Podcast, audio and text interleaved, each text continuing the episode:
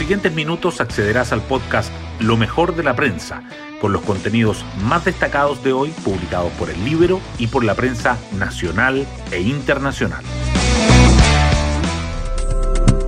Buenos días, soy Magdalena Olea y hoy miércoles 20 de octubre les contamos que la segunda conmemoración del 18 de octubre dejó preguntas más allá del balance de los daños y las personas afectadas. Tres fallecidos, 450 detenidos, 11 lesiones a civiles y 45 lesiones a carabineros. Pero los cuestionamientos van en dos sentidos. ¿Quién capitaliza la destrucción e inseguridad vividas en lunes y quién queda al debe en el escenario presidencial? En esta ocasión, el oficialismo puede mostrar una mejor performance, mientras la izquierda se complica. El Libero revisa cómo Boric y Proboste, además de apoyar el indulto, votaron en contra de la ley antibarricadas y antisaqueos aprobada el año pasado. Las portadas del día. La violencia durante el segundo aniversario del 18 de octubre acapara los titulares principales. El Mercurio destaca que la jornada más violenta desde el inicio de la pandemia acrecienta las críticas al proyecto de indulto, mientras que la tercera resalta los efectos de los hechos de violencia en la campaña presidencial. Ambos muestran, en fotos, las huellas de la destrucción y el diario financiero subraya las historias que marcaron la dura jornada de los saqueos. La pandemia de coronavirus también sigue presente. La tercera informa que los no vacunados se contagian siete veces más que las personas con su tercera dosis.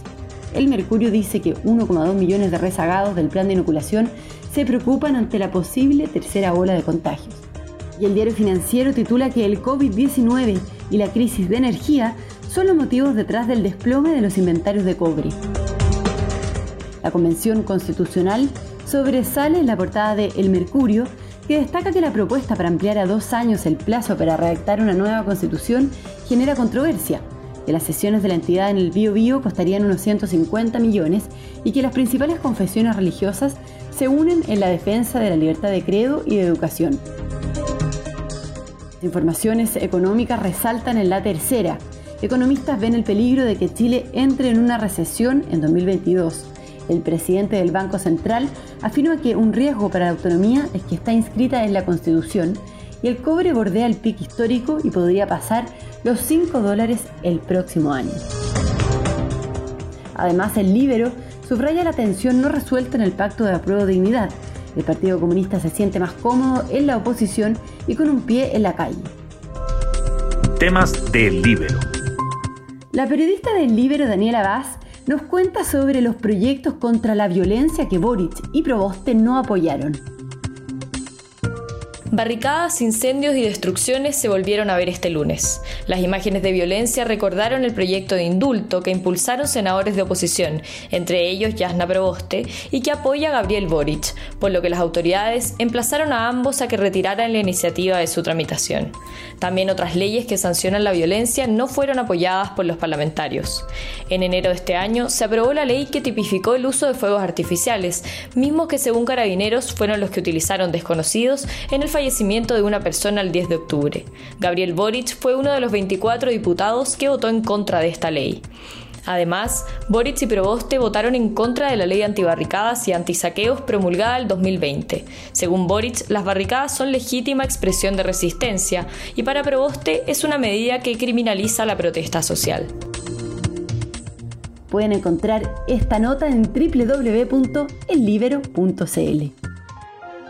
Hoy destacamos de la prensa. La jornada del segundo aniversario del 18 de octubre se vuelve la más violenta desde el inicio de la pandemia. Maipú, Puente Alto y Santiago albergaron algunos de los hechos más violentos que opacaron las manifestaciones pacíficas que precedieron los disturbios. En total, se registraron 486 eventos de desórdenes públicos en el país, 229 en la capital y 257 en regiones, mientras que tres jóvenes murieron en medio de las protestas. Los comerciantes y dependientes de los locales atacados ya comenzaron las labores de reconstrucción. El gobierno critica a Boric y a Proboste por el proyecto de indulto tras la violenta jornada del lunes.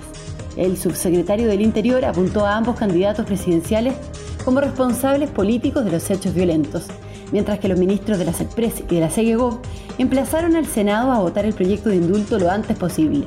Desde la oposición acusaron una maniobra política del Ejecutivo y aseguraron que en la moneda saben que la iniciativa está tan entrampada que no tiene muchas posibilidades de ser aprobada.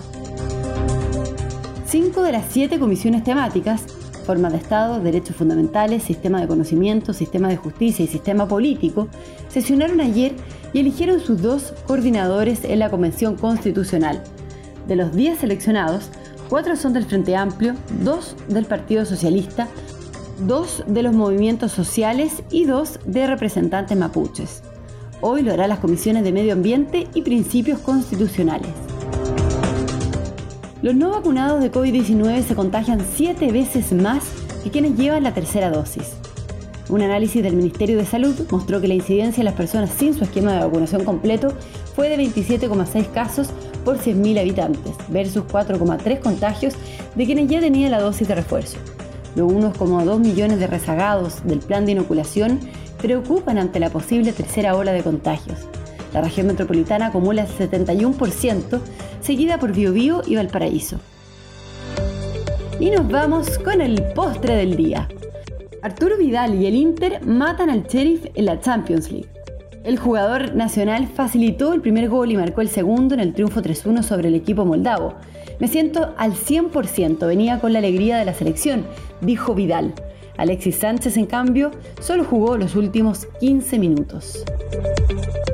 Bueno, yo me despido, espero que tengan un muy buen día miércoles y nos volvemos a encontrar mañana en un nuevo podcast, Lo mejor de la prensa.